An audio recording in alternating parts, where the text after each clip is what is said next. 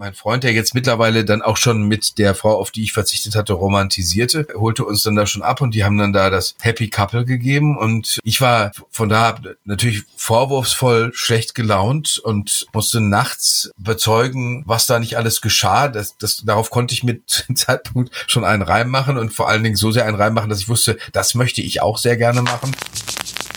Sommer in Berlin,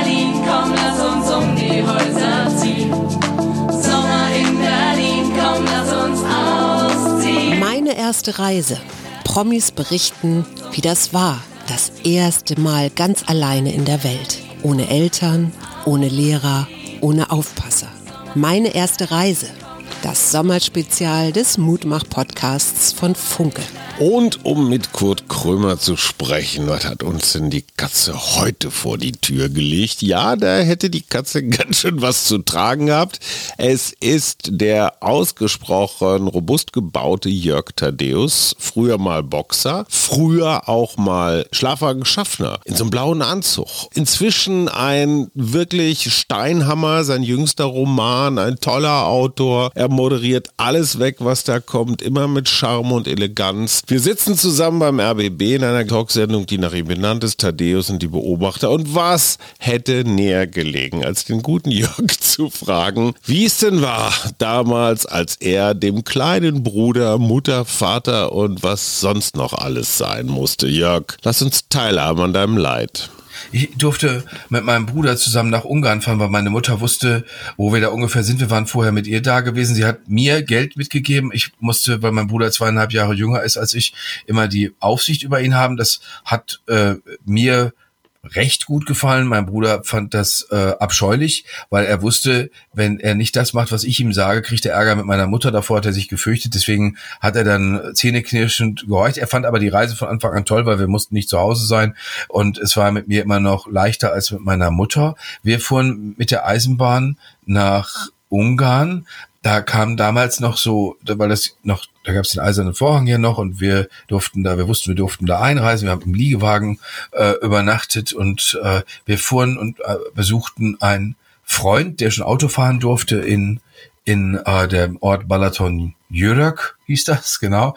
Äh, und da war auch eine eine Freundin, eine Schulfreundin äh, von mir. Und ich fuhr schon mit leicht gebrochenem Herzen, weil ich hatte in einer, wie ich damals fand, ritterlichen Geste. Das war aber alles äh, so tatsächlich von solchen merkwürdigen Ritterfilmen äh, äh, inspiriert. Ich hatte damals postpubertären Aufwallung auf sie verzichtet und hatte gesagt, mein guter Freund, der, der schon Auto fahren konnte, der liebt dich auch, nimm ihn. Ich habe keinen blassen Schimmer mehr, warum ich das gemacht habe. Und mein, mein Bruder, wie gesagt, war, war äh, wie so ein Ballermann-Urlauber. Er kannte Ballermann damals noch nicht, aber er war in, in diesem Mut einer äh, Ballermann-Urlaubers. Er hat Bier getrunken und äh, äh, benahm sich äh, größtenteils äh, sehr, sehr wüst und, und weit über sein Alter. Wie alt dürfte denn der damals gewesen sein? So, er müsste so 14 gewesen sein. Ja, dann kamen wir da an, hat uns mein Freund, der jetzt mittlerweile dann auch schon mit der Frau, auf die ich verzichtet hatte, romantisierte, holte uns dann da schon ab und die haben dann da das Happy Couple gegeben und äh, ich war von da natürlich vorwurfsvoll schlecht gelaunt und äh, musste nachts äh, bezeugen, was da nicht alles geschah. Das, das, darauf konnte ich mit dem Zeitpunkt schon einen Reim machen und vor allen Dingen so sehr einen Reim machen, dass ich wusste, das möchte ich auch sehr gerne machen. Ich möchte nicht so gerne äh, weiter meinen äh, Bruder zurechtweisen und ihm sagen, er soll damit aufhören, laut Musik zu hören, was ich ihm nicht sonst so alles noch verboten habe. Es war eine fürchterliche Reise. Mir hat es überhaupt nicht gefallen. Ich habe niemanden kennengelernt. Äh, mein Bruder hat mich äh, von einer noch unangenehmeren Seite kennengelernt, als er mich ohnehin schon kannte, weil er kannte ja nun schon durch unser Zusammenleben viele äh, negative Eigenschaften von mir. Und wir sind sind dann, ich war Gott froh, als wir dann irgendwann da abhauen durften. Wir haben auch den Urlaub eingekürzt. Das hat den beiden nichts ausgemacht, weil sie waren sowieso von dem ganzen Sex echt erschöpft. Wir sind dann mit, der, mit dem Tageswagen zurückgefahren und äh, hatten auch unser ganzes Geld verballert, weil ich war ja sowieso in so einer verzweifelten Stimmung, wie ist mir doch alles egal. Und ich weiß so, dass dann haben wir uns einfach in erster Klasse Abteil gesetzt und saßen einer Österreicherin mit so weißen Handschuhen gegenüber. Die haben wir gierig angeguckt, weil wir dachten, ja, hat sie was zu trinken, weil dazu hatten wir kein Geld mehr, hatte sie aber nicht. Stattdessen hat sie den Schaffner gebeten, uns zu entfernen, was der auch getan hat.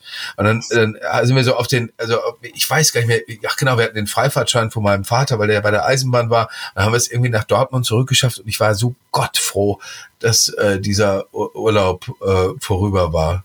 Und äh, dann, als ich diese Schulfreundin das nächste Mal gesehen habe, äh, da war die mit dem Mann gar nicht mehr zusammen, aber das war der Abend, an dem die Mauer fiel. Und das heißt doch irgendwas. Ja, ganz herzlichen Dank, lieber Jörg Thaddeus. Haben wir wieder eine Menge gelernt. Ich war noch nie am Plattensee, wirklich irre. Ich war schon an allen möglichen Seen auf allen möglichen Kontinenten, aber bis dahin habe ich es nie gebracht. Aber ich kann kontern, auch mit einem relativ großen osteuropäischen See, der Scutari Lake. Liebe Zuhörenden, wenn ihr wisst, wo der liegt, zwischen welchen beiden Ländern, ich glaube, wir haben noch ein Exemplar von Jörg Thaddeus Steinhammer, einer Kindheit, einer Erfolg Erfolgsgeschichte aus dem Ruhrgebiet aus Dortmund zu verlosen. Also raus damit. So, und das war's für heute. Bis zum nächsten Mal und tschüss.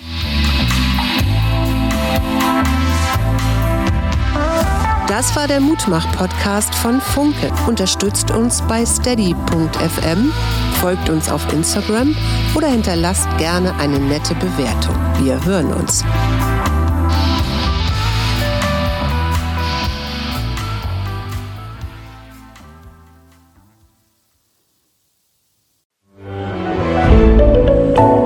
Podcast von Funke.